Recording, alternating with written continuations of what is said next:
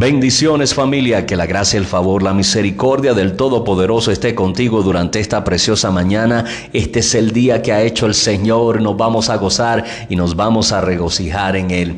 Este Es un honor poder saludarte, entrar a tu hogar, a tu casa, a tu oficina, a tu carro, donde quiera que tú estés en este momento escuchando este podcast para darte una palabra de ánimo, una palabra que va a tocar tu corazón. Y en esta mañana yo quiero darte una palabra de exhortación y lo vamos a encontrar en Proverbios Capítulo 18 versículo 21, Proverbios capítulo 18 versículo 21 que dice así, la muerte y la vida están en el poder de la lengua. La muerte y la vida están en el poder de la lengua.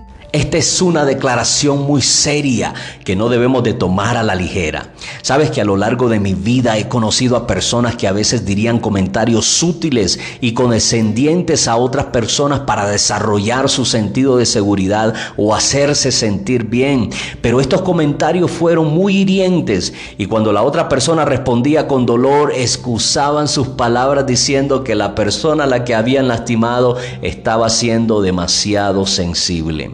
Y aunque bien es cierto, hay muchas personas que son definitivamente más sensibles que otras, la verdad es, mi amado hermano, que Dios conoce nuestro corazón y nuestros motivos. Él sabe cuando nuestras palabras se dicen para lastimar o para dar vida.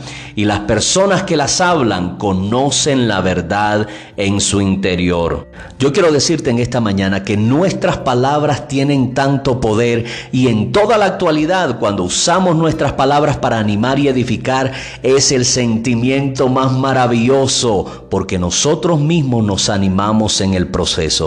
Las palabras realmente pueden derribar, hablar muerte o construir, hablar vida. A menudo algo que alguien nos ha dicho, ya sea bueno o malo, lo recordaremos muchos años después. Por eso es que nosotros que somos padres tenemos que tener mucho cuidado cuando le hablamos a nuestros hijos.